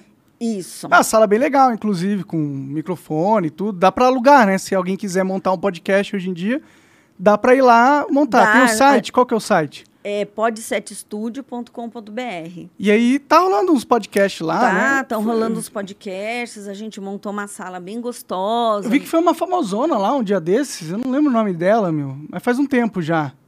Eu não lembro o nome dela. Uma mulher aí, uma artista da Globo. Ah, de vez em quando vão os artistas lá. Quem? Tem a Asi, que foi, que era uma cantora. Que, que ela tinha um podcast lá, né? Ela, ela tentou criar um podcast, mas criar um podcast, você tá de parabéns, viu? É complicado. Porque sustentar um podcast como você e o Igor fizeram é para poucos. É, dá trabalho, né? As pessoas não veem isso, né? Ainda mais criar uma empresa que tinha 10 podcasts, né? Mas, e, e aí como que tá sendo essa experiência de ter um podcast? Você criou o seu podcast? Eu criei o meu podcast. Então, acho que eu sempre tive, eu não sei se isso é uma vantagem ou uma desvantagem, eu sempre gostei muito de estruturar as coisas. E aí, gente, eu tentava gravar no vídeo, no celular, aí tinha que editar e não tinha computador, aquilo lá me dava uma gastura. como diria a Luana, entendeu? E eu falei, aí surgiu uma outra herança. Eu digo assim, que Deus me abençoou. De heranças. De heranças. Pô, eu nunca ganhei nenhuma herança, nem quero ganhar, pode ficar vivo aí. Mas veio herança de tudo quanto é lado. Aí eu ganhei outra herança. E aí, mais uma vez, eu falei, bom, eu tenho um, um dinheiro, como eu posso fazer? Investir, né? Junto com o meu enteado, que é o meu sócio, que é o Tiago. A gente criou o Podset, o Podset Studio como uma outra, assim, para mim é uma forma também de ter uma rentabilidade de algo que não dependa de mim.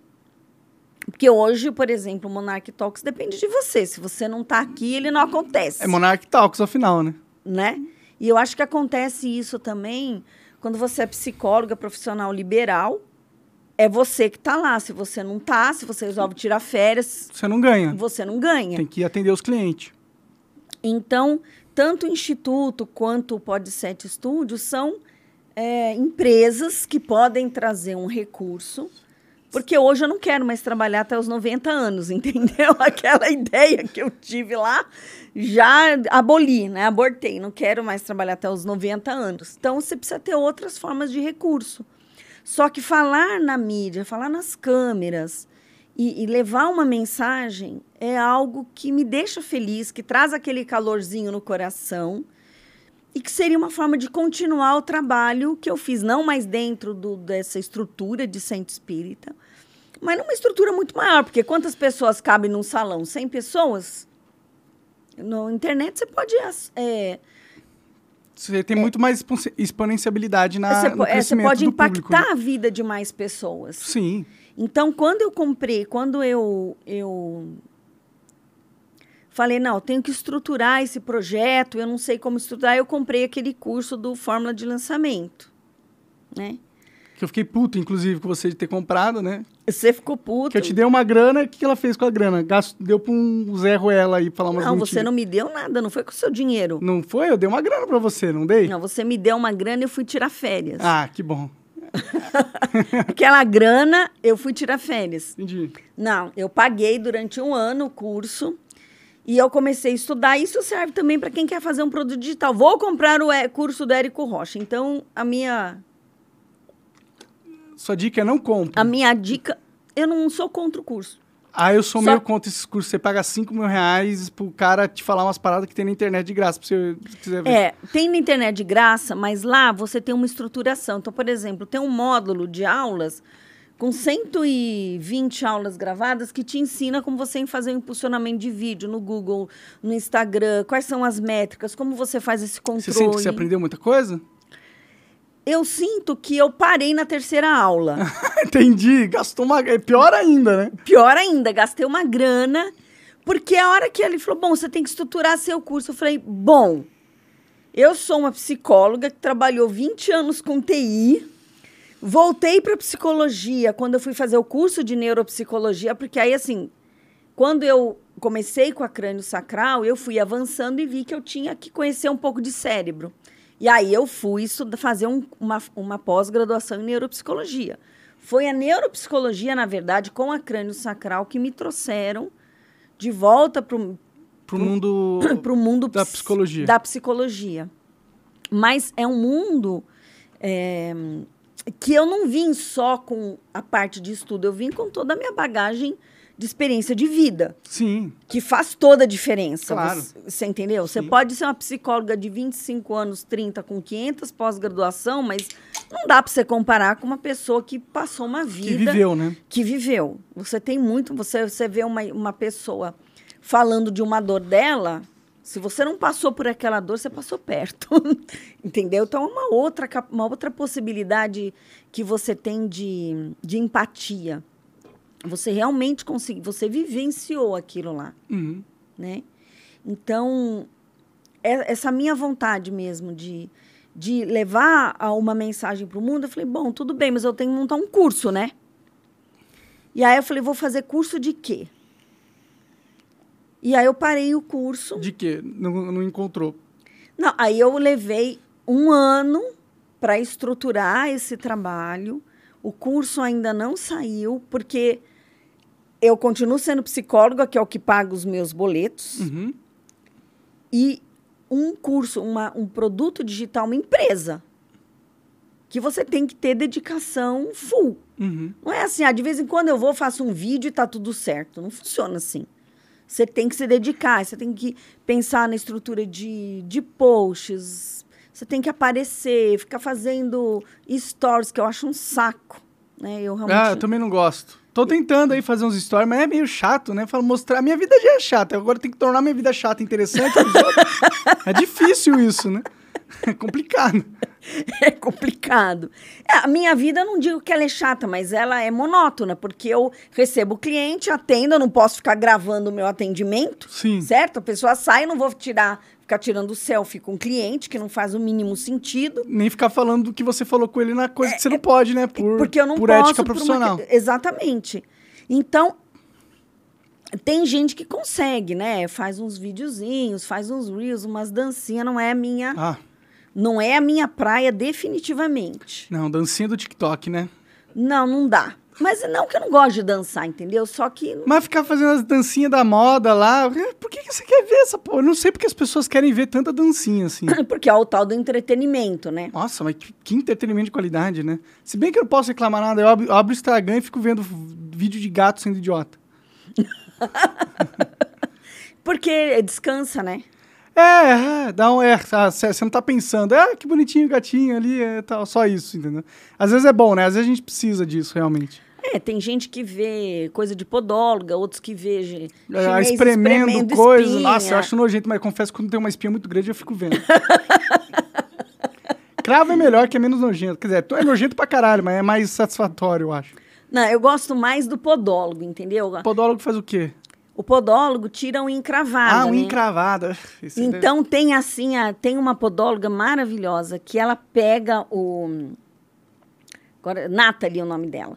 Ela tem uma habilidade com o bisturi que ela pega o bisturi e vai cortando a unha da pessoa e ela tira assim aquilo inteiro. Só que não filma o rosto da pessoa, mas É. imagina a pessoa Dá uma sensação de alívio, né? Você, É. você sente alívio pela pessoa, né? Mas é só os dela que eu gosto de assistir, porque tem uns outros que pegam uns, uns aparelhos grossos e fica na unha da pessoa. Eu falei, Jesus, eu não queria estar nesse pé. Entendi. Aí não é satisfatório. Aí né? não é satisfatório, não é legal. Então, assim, eu acho que, que, você, que tem que ser uma coisa bacana para você. E aí, a sua irmã me trouxe, deu uma ideia de abrir uma comunidade aonde no Discord. E aí Hum. eu fui lá descobrir o que era o Discord. Que não é, não é da sua geração, né? Não parada. é da minha geração, mas quando ela me falou, mãe, por que você não abre uma comunidade no Discord, que é um aplicativo gratuito, Sim. mas que tem toda a estrutura de comunidade, estrutura de. Não, dá pra fazer um monte de coisa lá. Dá pra pôr bots pra a pessoa interagir com o bot. Tem um monte de coisa. Canais, salas, e imagens e tudo. Tem um monte de recurso lá, muito recurso. E aí eu gostei, sabe? Deu calorzinho no coração. Uhum. Então, antes de criar, né, que ficou a comunidade das mulheres Fênix, eu fui, entrei lá e coloquei mulheres. E apareceu uma comunidade de mulheres chamada Mulheres em Dados. E eu entrei na comunidade e vi que tinham 2.600 mulheres. É uma comunidade de pessoas super engajadas, é só de mulheres. Uhum. E elas trabalham com, com, com, análise de dados, então tem estudo de livros, eles estudam storytelling em dados, como que você conta histórias com dados. É, é hiper, mega interessante. Eu falei, bom, tudo bem que são mulheres de tecnologia, mas se eles conseguiram. Por que não, né? Eu tentar. Por que não eu tentar? E aí você criou esse grupo no Discord, que é Mulheres Fênix. Por que Mulheres é. Fênix? Que elas porque renascem? Mulher... Então, porque uma vez uma amiga minha chegou para mim e falou: Lívia, você é uma fênix. Hum. Porque você renasce das cinzas. Então, assim, quando todo mundo pensa que você. Você também é uma fênix, né? Você também ganhou essa coisa de renascer das cinzas. É, ela falou assim, e eu falei, era uma pessoa do centro espírita. Ela falou: Lívia, você renasce das cinzas. Porque eu acho que todo mundo do centro, quando achava que eu tinha sumido, para sempre eu voltava. Eu voltei. E essa coisa da Fênix sempre foi uma coisa que ficou muito forte. E eu acho que uma das coisas que eu aprendi na vida é que você tem que encerrar ciclos e que você realmente renasce. Só que você nunca renasce do mesmo ponto que você terminou. Então, assim, você saiu do flow e você renasceu no Monarch Talks, mas você não começou do zero. Não. Realmente não. Eu já tinha todo um expertise. Você, exatamente. Essa mesa eu peguei deles. Era sua também, né? É, sim. Então, é um pouco isso. É... E quando eu fui estudar o mito da Fênix, eu descobri uma coisa super bacana. Que no mito da, da, da a Fênix é uma ave sagrada, né? Que ela voa por 500 anos. Quando ela resolve, ela sabe que chegou o fim da vida dela, ela faz um ninho, que é um ninho de fênix.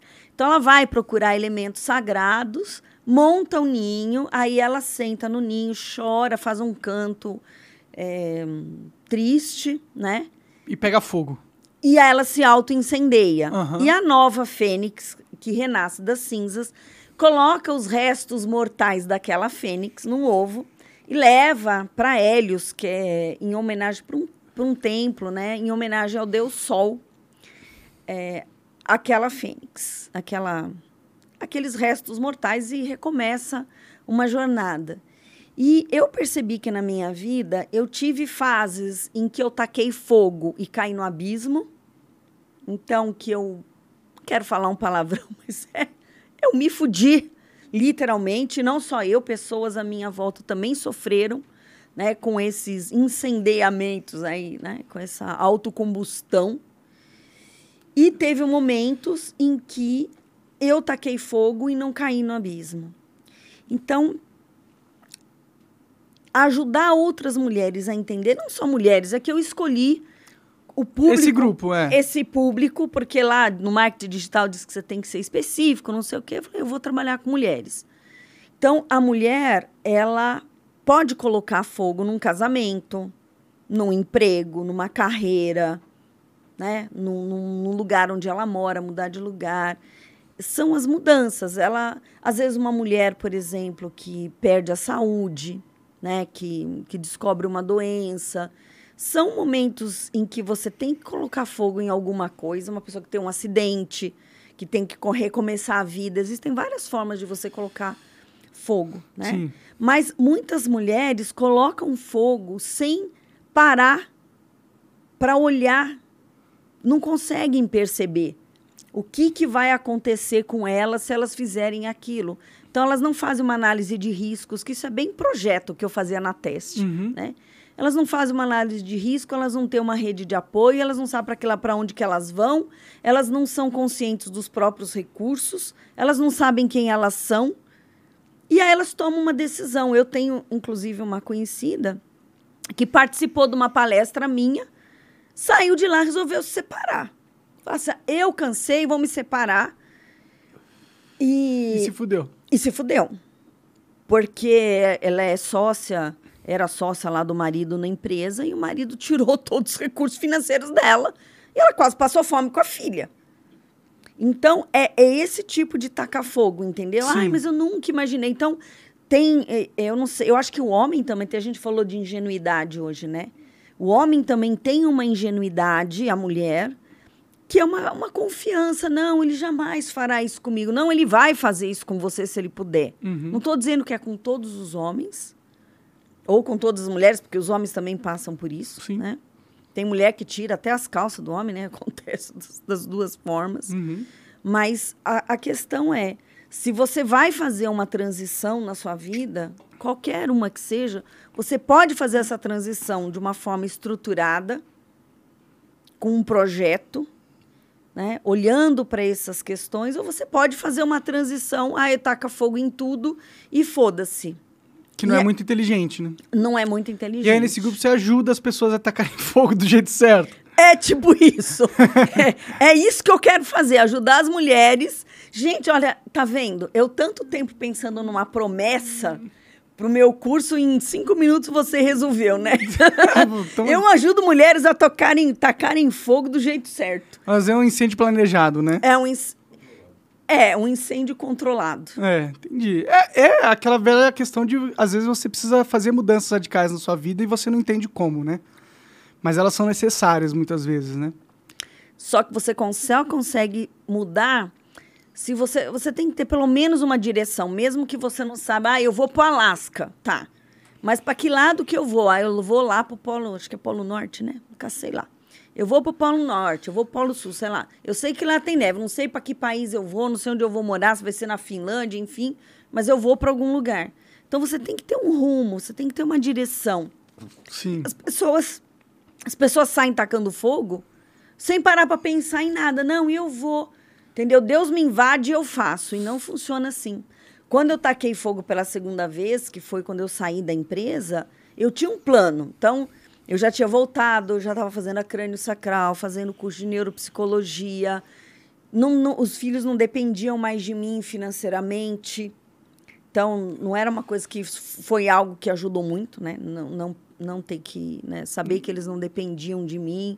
Tinha uma rede de apoio, um marido que apoiou e que ia ajudar na, na, no sustento da casa.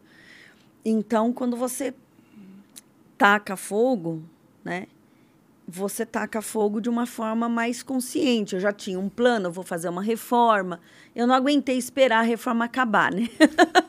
eu taquei fogo antes. Mas Deu certo, né? Pelo menos Deu já estava encaminhado. E aí tem esse grupo aí no Discord, que inclusive está aparecendo na tela aí o QR Code. Se, se for mulher, não sei se tem muita mulher que me assiste, mas se tiver algumas aí, vai lá, quiser tacar fogo em alguma parte da tua vida. E, ó, e assim, pro, pro servidor ser público e ser encontrado, eu preciso de pelo menos mil pessoas. Ah, entendi. 100 mil. é, não adianta você pagar. Então aceita uns homens ali que você consegue mil pessoas, eu acho. É, mas aí, é, esse que é o problema da gente ser fiel às nossas ideias, É, né? né? Às nossas bandeiras. Às vezes a gente precisa abrir mão de alguma coisa. Então, eu agradeço muito. Tem muitos homens que me seguem lá no Instagram, no arroba Lívia Belotto, né? Que te apoiam, inclusive, quando aconteceu aquela situação. Mandaram direct, olha, eu tô, eu tô com seu filho, se ele precisar de ajuda, pode falar que eu ajudo. Não, o pessoal queria fazer tudo. Queria fazer podcast, fazer... é, como é que é? Marca, Marketing digital. é, como é que é? Tráfego Post, enfim. Né? Alguns entraram em contato comigo. Realmente, o pessoal apoiando, entendendo. Então, tem, no meu Instagram tem mais homens do que mulheres. Aí lá vocês podem entrar. E eu tô lá nesse Instagram, eu divulgo o Sou Fênix Podcast, que é esse podcast que eu faço com mulheres. A ideia é ter essa conversa, eu ainda não sou tão experiente, né? Mas é o caminho, né? Mas é o caminho. Porque é para que as mulheres compartilhem as histórias. Às vezes eu posso escutar a história de alguém, entender o que ela fez para sair, ou o que ela está fazendo para sair daquela, Um estudo de caso, né? é, daquela situação. E, e eu acho que isso funciona muito porque a gente chama de topo de funil no marketing digital, né? Para aquela pessoa, aqui no meu projeto eu chamo da fênix adormecida, né? É a mulher que tá, entendeu? Deixando a vida levar. deixando a vida levar. Eu fui uma fênix adormecida, acredito que por muito tempo. Então, não conseguia colocar a minha voz como mulher, não conseguia colocar a minha voz como mãe, não conseguia, assim... Eu tinha lá o centro espírita que me mantinha viva, mas não conseguia, de fato, ser quem eu sou. Uhum. E eu acho que essa é a fênix adormecida. Até que você acorda, você se torna uma fênix desperta. Aí é a hora que você taca fogo. Conscientemente. Não, inconscientemente, né? Assim, a fênix desperta, acorda para a vida e fala: não, eu quero uma mudança de rumo. Se você não tiver essa.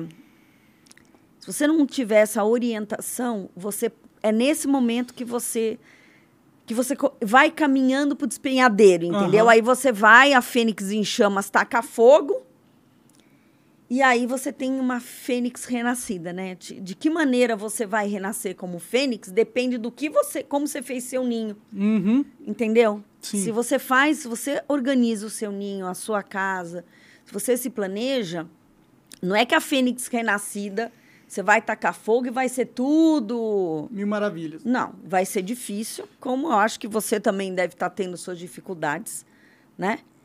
Mas você vai aprender muita coisa e, ah, vai, e vai caminhar. Então, essa é a fênix renascida. Depois você vai se tornar uma fênix vitoriosa num projeto, né? O Instituto para Ser é uma fênix. Eu me sinto a fênix vitoriosa porque eu criei um espaço. Não, o espaço é muito lindo lá, muito legal. Tem sala de podcast, tem um é, spa, tem consultório. Sala de terapia, tem constelação. Tem a sala mil e uma utilidades, que é o meu quarto. Era o meu quarto, né? Constelação familiar. Acho que eu vou começar a cobrar ingresso. Gente, conheçam o, o quarto, quarto do... do... Mas não, é, não tem mais nada lá, né? Não tem mais nada. Se bem que no meu quarto também não tinha porra nenhuma. Né? Não, mas tinha aquele negócio que você socava, né? Tinha um saco de boxe, é. Que o, seu saco de boxe uma cama. Pra e... evitar você de socar a geladeira. É, eu estraguei umas geladeiras, né? Deixei elas amassadas, pelo menos, é, tem uma amassada, tá lá ainda. Tá, ainda tá amassando. a gente não trocou a geladeira, né? Mas eu acho que é isso. É, é, a, esse, é um, essa jornada da mulher fênix, do homem também, é de, de, de é o toda... ser humano fênix, né? É, o ser humano fênix. Essa jornada de, de transformação, ela passa por, por cada uma dessas etapas. dessas etapas. Se você se organizar e se programar e dizer tudo bem, para onde eu vou, de como eu vou, e eu tenho que ter uma rede de apoio, tem que ter um mínimo, né? E, e você tiver ajuda para te guiar e você se curar, porque é o que eu acredito, Bruno, que se você não se cura, cura as suas feridas emocionais, cura os seus traumas, tem traumas que a gente nem sabe que tem. Então, se você vai buscar e vai se curar, e vai resolver essas questões, o seu sucesso é um sucesso sustentável. Mas se você não se cura, você fica num, num padrão de repetição que muitas vezes te leva ao sofrimento. Então, sair dos padrões que às vezes são transgeracionais, existem padrões transgeracionais, existem padrões que você criou por, por, por conta de traumas, e às vezes uma coisa idiota pode se transformar para você um trauma e você nem sabe. Então, as ferramentas que eu acredito que ajudam realmente nessa, nessa cura é tanto a terapia crânio-sacral quanto as constelações familiares que dão uma luz sobre essas questões. Esse negócio de constelação familiar, eu tenho meus, meus negócios com isso aí, viu? É, a constelação familiar, pelo nome, é, é um nome que não ajuda muito, né? Porque em alemão. Não é o nome, é a, a, forma com que funciona, né? Mas tudo bem, eu não quero entrar nesse, nesse quesito aqui com você. Eu vou tirar seus clientes aí da parada. Mas tudo bem, é que tem umas, umas besteiras que já foram feitas por causa desse negócio aí. Né? Ah, bom, mas em qualquer. Quanto médico não é, tem, faz. Esquece o bisturi, né? Fecha o cara lá com o bisturi dentro, né? Tem muita coisa. Sim, lidar com a alma humana e com o corpo humano é muito delicado. Você pode, sim, numa terapia, falar uma coisa para um cliente e marcar a vida dele. Sim. De, de, uma forma negativa. De uma forma negativa. Quando numa. Eu já vi, assim, tem muita gente. Porque a constelação, a tradução correta é colocação familiar. É, ou seja, eu encontro o meu lugar no meu sistema familiar. E aí eu posso ser feliz, aí eu posso ter saúde. Esse é o objetivo da constelação. Mas eu vejo muitas pessoas usando a constelação para tentar fazer tipo assim: ah, isso não está acontecendo do jeito que eu quero, então eu vou fazer uma constelação para ver se. Aí eu dou um jeito de, de colocar a vida, né, a, a constelação a serviço do que eu desejo. E isso não é a verdadeira a verdadeira constelação não faz isso. Inclusive, o Bert Hellinger fala que existem destinos difíceis. e que os destinos difíceis às vezes precisam ser respeitados. Né? Então, como é que você lida com o destino? Como é que você trabalha a questão da aceitação daquilo que foi do jeito que foi? É, a proposta da constelação familiar é essa.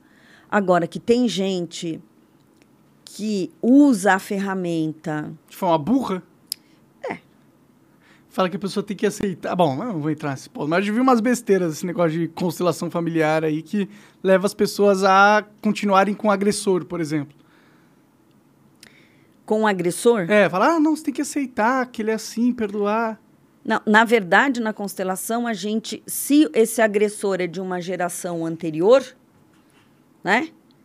Vítimas e agressores, você deixa a questão deles com eles e não se identifica. O problema é que tem muita gente que se identifica com uma vítima ou um agressor de uma geração atrás e, por identificação, faz igual, então, é, é, a questão é essa, não é você.